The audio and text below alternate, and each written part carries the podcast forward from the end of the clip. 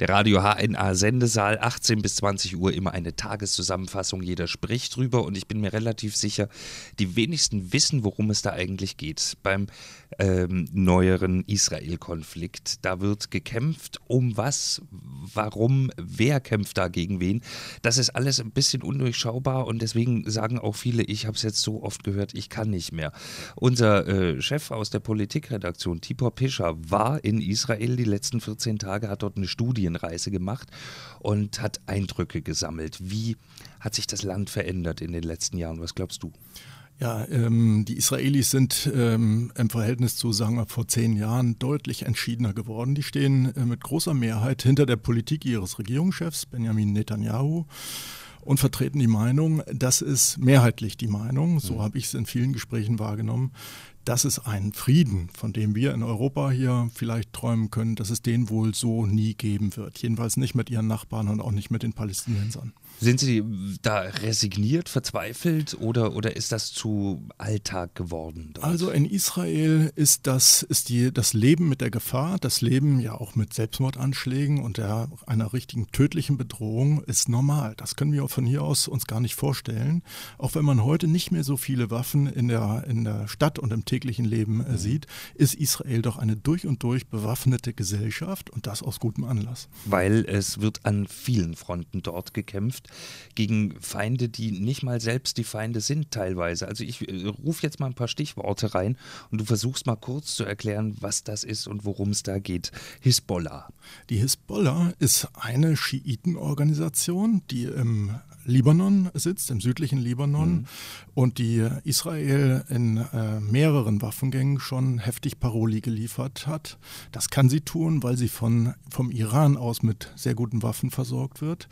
Und äh, da wird sich nichts geschenkt. Da werden Geiseln genommen, da werden Raketen äh, geschossen, möglichst auch auf Zivilisten.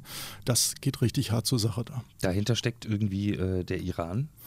Ja, das oh. ist richtig. Der Iran, der äh, in den Äußerungen seiner Führer, ob das jetzt der äh, Regierungschef Ahmadinejad ist oder ob das der religiöse Führer Khamenei ist, der Iran lässt keinen Zweifel daran, dass er Israel, das zionistische Gebilde Israel oder die zionistische Entität, wie sie das nennen, mhm. von der Landkarte tilgen will. Dann gibt es noch die Hamas. Die Hamas ist auch eine ähm, radikale Organisation. Das ist die Organisation, die im Gazastreifen herrscht. Mhm. Der Gazastreifen ist ja so ein kleines äh, Stückchen Gelände, kaum größer als der Stadtstaat Bremen bei mhm. uns, mhm. also 40 Kilometer lang, 10 Kilometer breit. Dieses Gelände ist überhaupt als Landstrich entstanden, weil die Rückzugspositionen der ägyptischen Armee 1948 so aussahen. Mhm. Bis dahin sind die Israelis ihnen nicht nachgerückt und daraufhin ist dann dieser Landstrich Gaza entstanden, in dem heute ungefähr 1,5 Millionen Palästinenser leben. Und äh, das sind meistens Sunniten? Das sind meistens Sunniten, das ist richtig. Und dann und muss man noch wissen, es ist auch eine Glaubensrichtung und Sunniten genau. und Schiiten sind sich auch untereinander wieder Todfeinde. Genau, das muss man wissen. In der islamischen Welt äh, spielt der Unterschied zwischen der sunnitischen und der schiitischen Glaubensrichtung eine ganz, ganz große Rolle. Viele Experten sagen sogar eine viel größere mhm. als der Konflikt, meinetwegen zwischen Islam und Christentum oder, oder äh, dergleichen. In diesem Fall den Juden in Israel. Oder in dem Fall äh, den Juden in Israel. Du warst auf deiner Reise auch selbst dort in Jerusalem und hast uns eine Tonaufnahme mitgebracht. Da müssen wir mal kurz rein reinhören, damit wir mal so ein bisschen einatmen können, wie sich das anhört.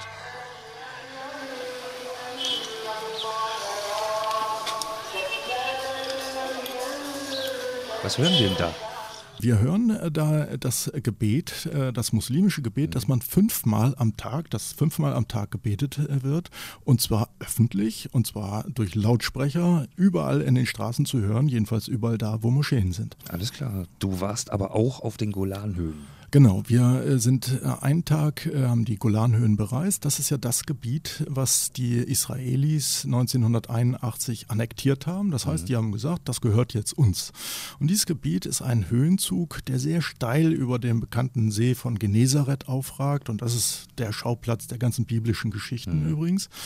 Und äh, diese Golanhöhen sind von den Syrern, denen sie gehörten bis dahin, äh, dazu genutzt worden, äh, den Feind heute Todfeind Israel zu beschießen. Weil das, ich bin äh, oben auf diesen Höhen gewesen und es ist wirklich ähm, kaum, kaum äh, zu erzählen, wenn man es nicht gesehen hat, wie steil und mächtig dieser Höhenzug über dieser Ebene, die sich unten mit dem See anschließt, aufragt. Du hast äh, da auch ein Erlebnis gehabt, ähm, du, du, hast da Dinge gesehen, die ja. auch fast ein bisschen gefährlich genau. waren. Genau, also es ist äh, von israelischer Seite, muss man sich das vorstellen, es ist ein vulkanisches, äh, vulkanischen Ursprung, es ist eine wunderschöne Landschaft äh, mit äh, Tieren, da, da krabbeln Schildkröten über die Straßen, Klippdachse laufen durchs Geröll, es ist also wunder, wunderschön, ein herrliches Licht und dann ist da diese Grenze und dann sind da diese Anlagen noch aus dem Sechstagekrieg von 1967, da stehen Panzerwracks rum von den Schlachten aus dem Yom, Kippur-Krieg, wo die Syrer ja Israel überfallen haben an deren höchsten Feiertag. Und äh, man kommt dann an diese Grenzanlagen, wo in äh, gar nicht so großer Ferne man einen Grenzzaun sieht, mhm. der äh, relativ gut befestigt ist, der aber zunächst nur mal ein Zaun ist. Und mhm. dahinter ist Syrien. Und von dieser Seite haben wir Schüsse gehört, haben wir Explosionen gehört. Und es war sowieso ja in den letzten Tagen eine unruhige Grenze, weil äh, auf der anderen Seite äh, ganz deutliche Kämpfe waren zwischen äh, syrischen Rebellen und den syrisch, syrischen Regierungstruppen. Und an einem äh, Punkt auf dieser Reise, dem Berg Bental, sind wir sozusagen äh, in ihn hineingelaufen. Fast mhm. eine, eine Truppe von UN-Fahrzeugen, also die weißen Fahrzeuge, alle schön geputzt, gelangweilte Leute drin. Und ihr Anführer war der Chef der dortigen Militärpolizei, ein Österreicher, Erich mhm. Weiß, der sich auch sehr glücklich uns dann näherte, als er feststellte, dass wir Deutsche sind. Mhm. In der der Gegend. Und wir haben ihn gefragt, wie sieht es denn da drüben aus? Und er hat gesagt, da drüben herrscht Krieg, nichts anderes. Und ähm, wir haben gesagt, wir haben auch Explosionen gehört und da sagt er, es, äh, das ist auch so, es ist eine völlig gefährliche, unübersichtliche Lage. Wer da eine Waffe in der Hand hat, der benutzt sie auch und er sei froh, dass er in zwei Wochen weg sei. Dann endet seine Mission. Es gab da auch einen Vorfall, woraufhin dann der, der syrische Geheimdienstchef exekutiert wurde von Israel. Ne? Das ist ja praktisch die Vorgeschichte des jetzigen Konflikts. Mhm. Jetzt werden Raketen hin und her geschossen. Die palästinensische Seite, die Hamas, hat gezielt eine Israel israelische Militärpatrouille beschossen, hat es auch von zwei Positionen aus gefilmt, um das mhm. später dann für Propagandazwecke ins Netz stellen zu können. Und ähm, der, in dem gepanzerten Fahrzeug sind dann drei Israelis sehr schwer verwundet äh, gewesen und ähm, einer weniger schwer. Und einen Tag später haben die Israelis äh, dann den Militärchef der Hamas im Gazastreifen aus der Luft äh, mit einer Rakete in seinem Wagen bombardiert. Und seitdem brennt es da unten ja wieder. Mittlerweile laufen irgendwie Friedensverhandlungen zwischen äh, Hamas, ist das richtig, und Israel ja, in Ägypten? Ja, das Interessante dabei ist, und es ist auch bezeichnend, dass diese Verhandlungen werden nicht zwischen den Konfliktpartnern in Anführungsstrichen, also zwischen mhm. den Israelis und der Hamas direkt geführt, sondern die werden in Kairo geführt. Da sitzen Türken am Tisch, Ministerpräsident Erdogan, sein Außenminister soll übrigens demnächst den Gazastreifen besuchen, Krieg hin oder Krieg her einfach um Solidarität mit den Palästinensern zu zeigen. Da sitzen die Ägypter am Tisch, äh, da sitzt äh, der Emir oder Gesandte des Emirs von Katar mit am Tisch. Und aus all dem kann man erkennen, dass es bei diesem Konflikt nie nur darum geht, dass Palästinenser gegen Israelis kämpfen oder Israelis gegen Palästinenser, sondern da geht es auch um übergeordnete Interessen. Wer hat in dieser Region Einfluss und wer kann welche Preise erzielen dafür, dass er ähm, mit Krieg oder mit Beschuss droht oder es eben auch sein lässt. Der Emir von Katar ist mit wie viel Geld im Rucksack dahin? Der Emir von Katar ist in, im Gazastreifen aufgetaucht. Hm. Vor einigen Monaten war er persönlich da. Ein Riesenerfolg für die Hamas. Er hatte 400 Millionen Dollar im Gepäck fürs Erste. Mhm. Und jetzt sortiert sich die islamische Welt neu, kann man sagen. Und damit auch die Einflusssphären und damit auch die Rolle und das Geschick der Palästinenser. Und Sie merken jetzt schon beim Zuhören, das ist auch nicht in einer halben Stunde vollständig zu erklären und auch nicht in einer Stunde.